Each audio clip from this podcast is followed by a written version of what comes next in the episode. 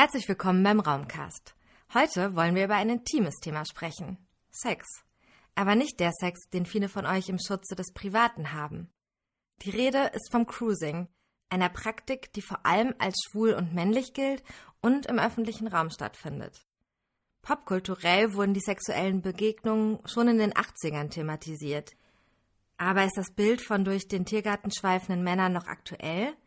Wie hat sich Cruising verändert? Und wer cruist eigentlich? Kommt mit auf einen Streifzug durch das hedonistische Berlin. Ich bin einmal auch da durch den Tiergarten gestolpert und es war total dunkel und plötzlich bin ich dann irgendwie an so einen Weg gekommen. Dann standen auch mehrere Typen und hatten dann schon ihre Schwänze ausgepackt. Gleich im Tiergarten Sex zu haben, das war eigentlich nicht das, wonach Robert suchte. Ein, zweimal sah da zwar vor Ort was gelaufen, wenn er damals in den späten 80ern und frühen 90ern aber durch den Park schlenderte, dann weil er auf eine Beziehung hoffte. Etwas, das ihn übrigens von vielen Cruisenden unterschied, wie Robert glaubt. Von der Cruising Area hatte er damals im Reiseführer Berlin von hinten gelesen. Wie aber die Kontaktaufnahme funktioniert, daran musste er sich erst einmal herantasten. Ich habe es dann halt immer so gemacht, dass ich in die äh, Ecken gegangen bin, wo ich halt wusste, da ähm, sind so Bereiche, so Areas nenne ich es jetzt mal. Und ähm, habe dann halt geguckt und dann ja läuft man dann halt da lang und sieht dann vielleicht andere Jungs. Und damals habe ich noch geraucht, dann habe ich mich einfach auch ganz gerne mal auf eine Parkbank gesetzt und eine Zigarette geraucht und habe gewartet, ob da jemand lang kommt. Und dann hat man halt Blickkontakt, äh, ja guckt dann halt dass man in Kontakt kommt, wie man es im Prinzip ja auch in der Bar macht, über Flirten. Man kriegt das ja irgendwie schon mit, ob der andere vielleicht Interesse hat. Dann äh, bin ich manchmal bin ich dann halt jemand hinterhergelaufen oder umgekehrt, mir ist dann jemand hinterhergelaufen. Ja, und dann kommt man ins Gespräch und dann ergibt sich das dann halt, ob man vielleicht direkt äh, im Park da schon was anfängt oder ob man woanders hingeht oder sich nochmal trifft oder sich generell verabredet. Cruising ist das öffentliche Umherstreifen mit dem Ziel, Sexualpartner kennenzulernen. Bevorzugt findet die Suche nach Sex in Parks und öffentlichen Toiletten statt, den sogenannten Klappen. So will es zumindest das Klischee. Aber mein Cruising wirklich nur sexuelle Begegnungen von schwulen Männern? Bekannt sind Berliner Cruising Areas wie der Tiergarten oder die Hasenheide tatsächlich eher für schwulen Sex. Warum hört man nichts davon, ob auch lesbische Frauen durch Parks streifen und diese zu einem Ort intimer Erfahrung machen? Was kann uns Cruising also über Raumaneignung erzählen? Um diese Frage zu klären, werden wir uns diesem Thema noch einmal grundlegend nähern. Darum rufe ich bei Beate Binder an. Sie ist Professorin für Geschlechterstudien an der Humboldt-Universität zu Berlin. Ihr Schwerpunkt? Die Verbindung von Raum, Geschlecht und Sexualität. Frau Binder, wie schauen Sie als Geschlechterforscherin auf Cruising? Wenn ich darüber nachdenke, dann denke ich immer auch, dass das Raum ganz schnell imprägniert wird mit so einer Vorstellung, was dort erlaubt ist und was nicht erlaubt ist. Also was, was ähm, ist zulässig in einem bestimmten Raum zu tun. Also er wird moralisch in, imprägniert. Und da ist so eine Cruising Area, hat da so einen komischen Zwischenstatus. Das ist auch immer an so einer Kippe von Regulierung durch Polizei, aber gleichzeitig ist es ja auch was, was sehr exotisiert wird, also was als Besonderes auch dargestellt wird und ja auch in, in populäre Medien Eingang genommen hat. Denken Sie an den Film Taxi zum Klo, der das thematisiert. Ich denke auch an eine wunderbare Stelle, ist jetzt nicht Berlin, sondern Budapest, in Peter Nadaschs dickem Buch Erinnerungsstücke. Da gibt es eine ewig lange Szene über eine Toilette, die als Cruising-Raum genutzt wird, oder es ist ja nicht Cruising, aber als, als Raum genutzt wird, um sich zu treffen. Ein, eine der eindrücklichsten Passagen aus der Literatur über schwulen Sex, die ich je gelesen habe, muss ich sagen. Warum scheint Cruising eine von schwulen Männern dominierte Praktik zu sein? Na, ich glaube, dass zusammen mit Homosexualität auch ein bestimmtes Sexualitätskonzept für Männer erfunden wurde. Also das, glaube ich, in weiten Bereichen nochmal anders funktioniert als bei Lesben, wenn man jetzt mal diesem, in diesem Gender-Dichotom bleiben möchte. Ähm, eindrückliches Beispiel. Das Archiv des Schwulen Museums hat zwei hat so ein, äh, ist ein, ein schon seit ja, vielen Jahren oder Jahrzehnten gewachsenes Archiv, in dem auch die Kategorien, Kategorien, unter denen archiviert wird, mitgewachsen sind. Und die haben jetzt das Problem, dass sie zwar, ähm, dass sie das einerseits die Kategorie ähm, schwuler Sex haben und andererseits die Kategorie lesbische Liebe. Und das ist, glaube ich, kein Zufall, sondern es hat was mit äh, Bildern zu tun, mit Vorstellungen, mit Konzepten, die sich mit weiblich, also ähm, lesbischer ähm, Subjektivität und mit, mit schwuler Subjektivität auch verbinden. Jetzt ist es so, dass sich Konzepte auch verändern können. Gibt es Cruising mittlerweile nicht mehr nur unter schwulen Männern? Also ich kann mir das vorstellen, dass sich da sehr viel verändert hat und das ist ja auch eine Debatte, die schon in den 90er Jahren zuging, äh, losging, also wo auch so ein sich wehren gegen ähm, bestimmte Konzepte von lesbisch sein oder so ähnlich oder auch von schwul sein ähm, stark diskutiert wurden, auch in den entsprechenden Szenen. Inwieweit sich das durchgesetzt hat und durchgezogen hat bis hin in tatsächlich Verschiebungen in den Praktiken, finde ich, ist eine empirisch offene Frage. Wie diese Verschiebungen der Praktiken konkret aussehen, kann mir mein Raumcast-Kollege Hendrik beantworten. Er hat sich zur Historie des Cruisens informiert. Richtig. Ich war im Schwulenmuseum Berlin und habe dort den Historiker Heiko Pollmeier getroffen. Heiko hat gemeinsam mit dem französischen Künstler Marc Martin die Wanderausstellung Fenster zum Klo erarbeitet. In der geht es um Sextreffen auf öffentlichen Toiletten. Er hat mir verschiedene Bücher und Zeitdokumente zur historischen Entwicklung des Cruisings gezeigt. Zu deiner Frage konnte er mir Folgendes sagen. Cruisen entstand vor allem jetzt so, wie wir es kennen, mit der Urbanisierung und frühen Industrialisierung, wo viele Leute in die Stadt gezogen sind, es einen Überschuss auch an Männern gab. Es gibt wohl frühe Belege äh, fürs späte 17. Jahrhundert schon Manchester. In Paris äh, gibt es Berichte aus dem 18., frühen 18. Jahrhundert. Ja, in Berlin, denke ich, äh, gibt es da ganz viel im 19. Jahrhundert. Also ein anderer Ort ist, glaube ich, nochmal Garnisonstädte, da wo viele Soldaten sind. Berlin und Potsdam waren solche Städte. Und da kam es wohl oft vor, dass auch Soldaten spazieren gingen und sich quasi dabei anboten, äh, um auf diese Weise auch ihren äh, sehr geringen Sold aufzubessern. Schon 1782 wird von einer Gesellschaft der warmen Brüder berichtet. Eine Abendgesellschaft, bei der sich in Berlin homosexuelle Männer trafen und auch wohl eine frühe Form von Cruising praktizierten. Aber Heiko Pollmeyers Quellen gehen noch viel weiter zurück. Schon im antiken Rom finden sich in Ovids Liebesgedichten Hinweise aufs Cruising. Im 19. Jahrhundert gab es die ersten bekannten Klappen. Quellen aus dieser Zeit, in der übrigens auch die Homosexualität als Konzept aufkam, sind beispielsweise Polizeiberichte. Welche Orte in Berlin waren früher die einschlägigen Cruising Areas? Heiko hat mir einige Orte in Berlin genannt, die zur Zeit der Weimarer Republik beliebte Cruising Areas waren, darunter der Tiergarten, der Neuendorfplatz und die Bars und Clubs der angrenzenden Kleiststraße. In Westberlin während der Teilung kam der Grunewald dazu, in Ostberlin der Märchenbrunnen im Volkspark Friedrichshain. War Cruising in dieser ganzen Zeit eigentlich verboten? Darüber sprachen wir auch. Homosexualität äh, eigentlich äh, in, die meiste Zeit äh, oder bis vor kurzem illegal war und in vielen Ländern noch ist. Also in Deutschland gab es zwischen 1872 und 94 den Paragraphen 175, dann äh, der auch in der Bundesrepublik fortgeführt wird, wurde äh, unter der verschärften Nazi Variante, während die DDR noch die softere Weimarer Republik-Variante hatte und das auch immer ein Jahr vor der Bundesrepublik liberalisierte und quasi dann offiziell auch abgeschafft hat. Und durch die Wiedervereinigung äh, konnte das zum Glück nicht wieder rückeingeführt werden, sondern dann musste und dann ironischerweise unter einem CDU-Kanzler abgeschafft werden.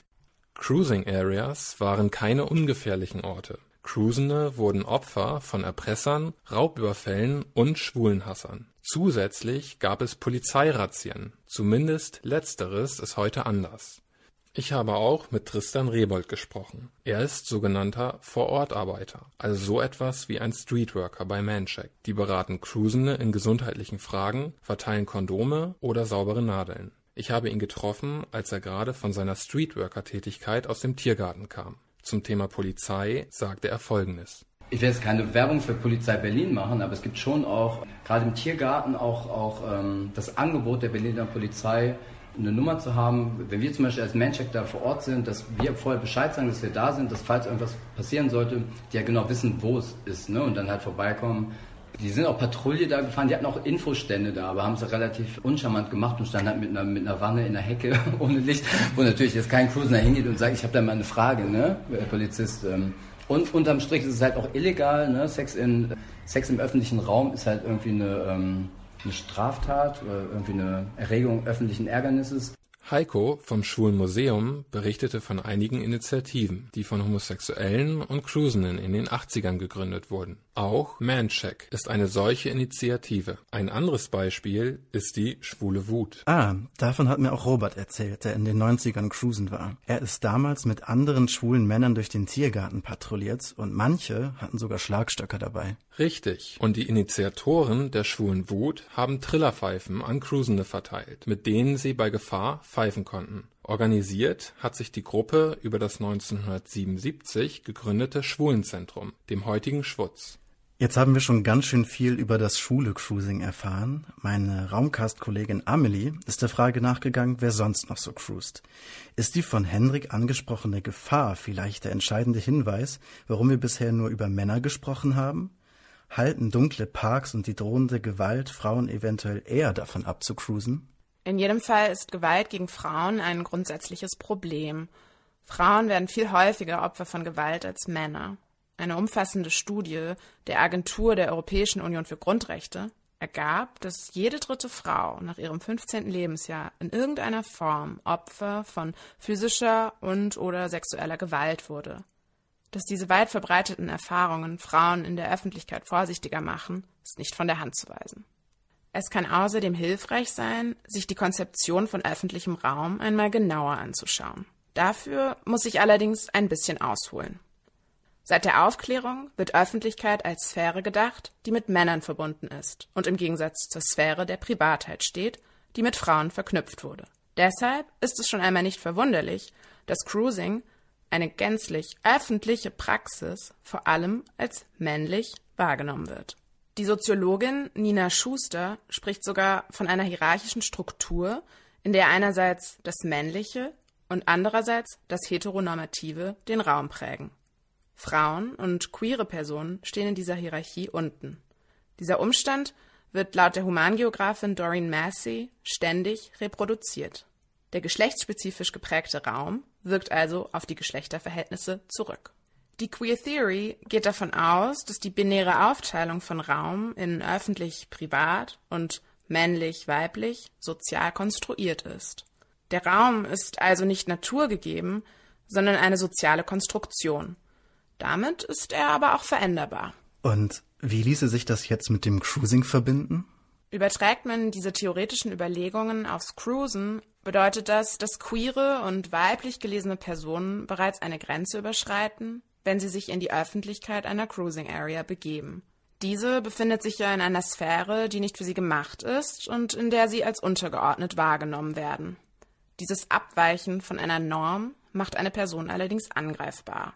Also ist es naheliegend, dass öffentliche Cruising-Orte für Frauen und Queers andere Gefahren bergen als für männlich gelesene Personen. Über Gefahren und genderspezifische Unterschiede habe ich mich auch mit der Kommunikationswissenschaftlerin und Sexaktivistin Laura Merritt unterhalten. Unter dem Motto Wissen macht sexy leitet sie seit 30 Jahren Europas ältesten feministischen Sexshop als politisches Unternehmen. Außerdem ist sie Teil des Freudenfluss-Netzwerkes, das sexualpolitische Aktionen durchführt. Natürlich gibt es Unterschiede. Also Gender ist einfach eine Master, eine Mistress-Kategorie und äh, natürlich spielt die gerade in der Sexualität eine große Rolle. Von daher ist es ja auch nicht so einfach, also einen öffentlichen Raum zu besetzen mit weiblicher sexueller Energie. Also du bist ja eigentlich sozialisiert in dem Sinne, dass du eigentlich immer Angst hast, in der Öffentlichkeit dich zu zeigen ja, und dann auch noch, also gerade sexuell zu zeigen. Du wirst halt, äh, ne, also als weiblich sozialisierte Person bist du ja sehr unter Beobachtung und natürlich, äh, wir kennen alle Gewaltsituationen. Das trägt natürlich dazu bei, dass du nicht so offen dich bewegst und nicht so offen agierst, wie du das vielleicht tätest, wenn es eine freie, gleichberechtigte, äh, für alle Gender selbstbestimmte, lebbare Sexualität gäbe. Und deswegen ist es auch wichtig, also einen, einfach einen sicheren Rahmen, vor allen Dingen für queere Menschen, immer wieder zu schaffen. Sonst sind wir nach wie vor doch auch schnell irgendwelchen Diskriminierungen bis zu gewalttätigen Attacken ausgesetzt. Dennoch bedeutet die drohende Diskriminierung nicht, dass es kein lesbisches oder queeres Cruising gibt. Also zumindest in der Zeit, die ich jetzt überblicke, ist das lesbische Cruising was, was sich schon ein bisschen entwickelt hat. Aber ich bin natürlich mir bewusst, dass da zu allen Jahrzehnten oder Jahrhunderten natürlich auch etwas wie ein Cruising existierte, auch für Frauen, und da nicht unbedingt eine Berichterstattung darüber erfolgt. Ja, also bei uns ist es ein bisschen so, dass wir auch so ein, ein Cruising etabliert haben oder ich habe in den 90ern auch durchaus angefangen, auch aus dem Bedürfnis raus, dass ich gedacht habe, so boah, es gibt eigentlich äh, für Lesben, für Frauen so wenig Orte und warum eigentlich und habe dann solche ja, entweder öffentliche Plätze ausgerufen, wo wir uns dann getroffen haben, oder ich habe auch mal so eine Aktion gemacht wie Klappen auf, so weil die Jungs, die haben ja mir ihre Klappen damals gehabt, die öffentlichen Toiletten, diese schönen Pissoir, diese Rondells. Und dann haben wir halt gesagt, okay, wir machen auch sowas. Dann in der Zeitung und äh, über Mundpropaganda natürlich auch immer bekannt gegeben haben, wo denn diese Woche das Treffen ist. Und dann haben wir halt auch überlegt, so von wegen, ja, können wir nicht auch einen öffentlichen Ort im Park machen? Machen. Und es gibt ja die Löwenbrücke für die Jungs und überhaupt so ein paar Stellen. Und wir fanden dann, natürlich muss es die Amazone sein. Was sonst? Also ich meine, die Amazone im Tiergarten ist einfach das lesbische Symbol für Berlin. Ja, die hat ja eine eine Streitaxt in der Hand, sie sitzt nackt auf dem Pferd, äh, sie ist einfach ein wunderschöner Platz. Und die Amazonen, ne, so, sie stehen ja einfach auch für Kämpferinnen, für tolle, äh, ähm, potente Frauen. Das ist immer jeden Sommer von Mai bis September ist da Cruising angesagt. Und dieses Jahr geht es offenbar ganz schön wieder ab. Das ist ganz schön. Also es gibt immer so Wellen. Mal geht das ein bisschen weniger publik und dieses Jahr ist wieder High Life. High Sex Life. Corona konnte sie als Grund für vermehrtes Cruising übrigens ausschließen. Sie sieht da eine andere Entwicklung. Also ich glaube, dass ein bisschen mehr sexpositives Bewusstsein auch existiert und Leute sich einfach und vor allen Dingen äh, Frauen, Lesben sich einfach freuen, dass es solche Orte eben auch gibt. Es gibt es also doch, das lesbische Cruising. Ja, das gibt es. Es gibt aber auch Unterschiede. Und ein wichtiges Stichwort ist hier in jedem Fall die Sicherheit. Also wenn es ein öffentliches Cruising ist, wie jetzt hier im Tiergarten, da ist es einfach so, dass die Leute da, die da hingehen, einfach mit, also ich meine, alle wollen Spaß haben und natürlich achtet man aufeinander und, und, und guckt, dass alles feuchtfröhlich vonstatten geht. Ist jetzt nicht so, dass da eine äh, daneben steht und die ganze Zeit aufpasst. Aber ich meine, es, ist, es sind immer Leute da, die äh, natürlich auch ein Interesse daran haben, dass es auch weiter besucht wird. Und das, äh, ja, das ist vielleicht auch ein bisschen der Unterschied zu einer männlichen Kultur, die vielleicht da gar nicht so drauf achten muss und da auch weniger Bedenken hat. Gerade im Zusammenhang mit diesem sicheren Rahmen habe ich mit Laura Merritt auch über den halböffentlichen Raum und Sexpartys gesprochen. Wir haben uns über Darkrooms unterhalten, die auch als sogenannte Lightrooms ausgestaltet werden. Naja, also Lightroom sag ich schon auch ein bisschen, um zu betonen, ne? so, du kannst auch eine schöne Beleuchtung machen. Es muss nicht dunkel sein, es muss nicht anonym sein. Und natürlich hat auch, ne, so eine Anonymität hat ja auch einen Reiz. Aber auch das kann man ja in, in einem sicheren Rahmen schaffen. Aber prinzipiell ist es so, und das ist meine Erfahrung oder unsere Erfahrung, dass die meisten Frauen, Lesben, queere Menschen doch ein bisschen wissen wollen, wer was was passiert gerade hier, wer ist das, mit wem mit dem ich zugange bin oder mit der. Wissen zu wollen, mit wem Mensch da zugange ist, ist eine ganz spannende Aussage. Wir sollten also die Frage nach der Anonymität klären. Auch Robert, der eingangs von seinen Erfahrungen erzählt hat, wollte immer gerne wissen, mit wem er es zu tun hat und am liebsten einen Partner finden. Würdest du also sagen, dass es nicht unbedingt eine Genderfrage ist, wie anonym Cruising und wie zentral der Sex ist? Ja, das würde ich erst mal sagen. Jede Person hat natürlich individuelle Vorlieben. Allerdings sind diese häufig durch genderspezifische Zuschreibungen geprägt. Sascha Albert, eine Soziologin mit dem Schwerpunkt Gender, Sexualität und Gesellschaft, sagt, dass viele Frauen befürchten, für anonymen öffentlichen Sex im Sinne des klassischen Cruisings verurteilt zu werden. Sie stellt in einer ethnografischen Studie in Amsterdam fest, dass Frauen eine andere Konzeption von Sex in der Öffentlichkeit haben. Ihre Untersuchungen ergeben, dass Frauen öffentlichen Sex eher innerhalb von Beziehungen haben oder zumindest mit Personen, die sie schon ein bisschen besser kennengelernt haben. Und dass das Ganze eher spontan aus der Situation heraus passiert und weniger durch feste Cruising-Orte organisiert ist. Interessant ist jetzt aber auch, dass sie eine Diskrepanz feststellt. Und zwar zwischen der Angst vor Stigmatisierung und dem daraus resultierenden Verhalten und dem Wunsch, anonym und ungezwungen Sex in der Öffentlichkeit zu haben.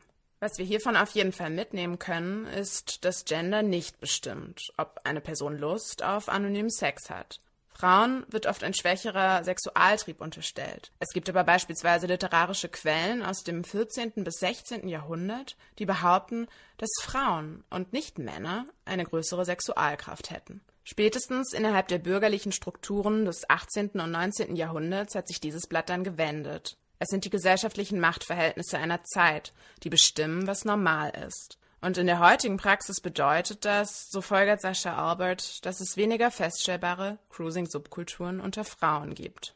Hast du denn noch mehr über lesbisches oder nicht männliches Cruising in Berlin herausgefunden, das dies belegen könnte? Ja, tatsächlich. Während der Corona-Zeit wurde ich Mitglied einer Cruising-Gruppe von mittlerweile über 300 Flint-Personen, also Frauen, Lesben, Inter, Nonbinäre und Transpersonen. Sie gründete sich, weil auch queere Bars geschlossen waren. Organisiert wird das über einen Chat und es finden regelmäßige Treffen statt. Und das ist übrigens auch nicht die einzige Gruppe. Naja, darüber zu sprechen ist schwierig, da die Flint-Personen dieser Cruising-Gruppe Angst vor Diskriminierung haben. Beispielsweise vor Diskriminierung durch andere Parkbesuchende oder die Polizei. Und das respektiere ich. Gruppenintern wird in jedem Fall verhandelt, was nach außen treten darf und was nicht und was überhaupt Sinn und Ziel des Zusammenschlusses ist. Und das macht in jedem Fall deutlich, dass es hier nicht einfach nur um Sex geht. Anonym ist das nicht. Hier findet eine Vernetzung statt und es wird gemeinsam geprüft, wie ein sicherer Rahmen geschaffen werden kann. Ist das dann überhaupt noch Cruising oder brauchen wir dann vielleicht ein neues Wort?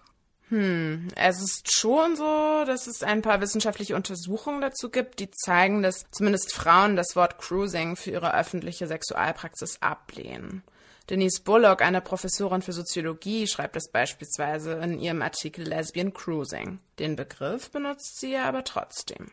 Nach meiner Recherche würde ich jedenfalls dafür plädieren, nicht zu sehr in Geschlechterkategorien zu denken. Wir sollten eher versuchen, den Begriff Cruising auszuweiten und die vielfältigen Varianten miteinander zu verknüpfen. Alle Menschen, denen wir auf unserer Recherche begegnet sind, benutzen ja auch das gleiche Wort für jeweils unterschiedliche Praktiken. Cruising verrät also eine ganze Menge über die sozialen Konstruktionen. Zu diesen Konstruktionen gehören nicht nur Gender und damit verbundene Ideen von Sexualität, sondern auch die Sphären des Privaten und des Öffentlichen. Und all das spielt dann wiederum eine entscheidende Rolle dafür, wer sich den Raum wie aneignet. Im Falle Berlins finde ich besonders interessant, dass der Tiergarten schon lange eine Cruising Area ist. Andere Orte sind nach und nach dazugekommen. Eben genauso wie die Praktiken, die mit der Zeit vielfältiger geworden sind. Spannend wäre da jetzt eigentlich nur noch die Frage, wie sich Cruising wohl künftig verändert. Die Verschiebung der Konzepte, die die Geschlechterforscherin Beate Binder erwähnt hat, wird ja immer weiter erfolgen. Die Sexaktivistin Laura Merritt, mit der ich gesprochen habe, hat einen Wunsch, der ein guter Schlusssatz für diese Raumkastfolge ist. Ich würde gerne dazu aufrufen, also sich wirklich zu trauen, auch dahin zu gehen, also zu diesen Plätzen, die Erwartungen runterzuschrauben, weil die Erwartungen meistens ja normiert sind und wahrzunehmen, was alles toll sein kann. Das war die Folge Cruising, queere Raumaneignung durch Sex. Eine Gemeinschaftsarbeit von Hendrik Böckermann, Amelie Casada und Janis Hartmann. Wenn ihr noch Fragen oder Kommentare habt, schreibt uns gerne. In der nächsten Folge des Raumcasts sprechen wir darüber, warum gerade in Städten der Naturschutz sinnvoll ist und wie dort Natur und Menschen koexistieren können. Folgt uns gerne bei Soundcloud, Spotify, iTunes oder schaut auf unserer Website raumcast.de vorbei. Das war der Raumcast, der Podcast zum öffentlichen Raum. Diese Folge wurde in Zusammenarbeit mit dem Center for Metropolitan Studies erarbeitet.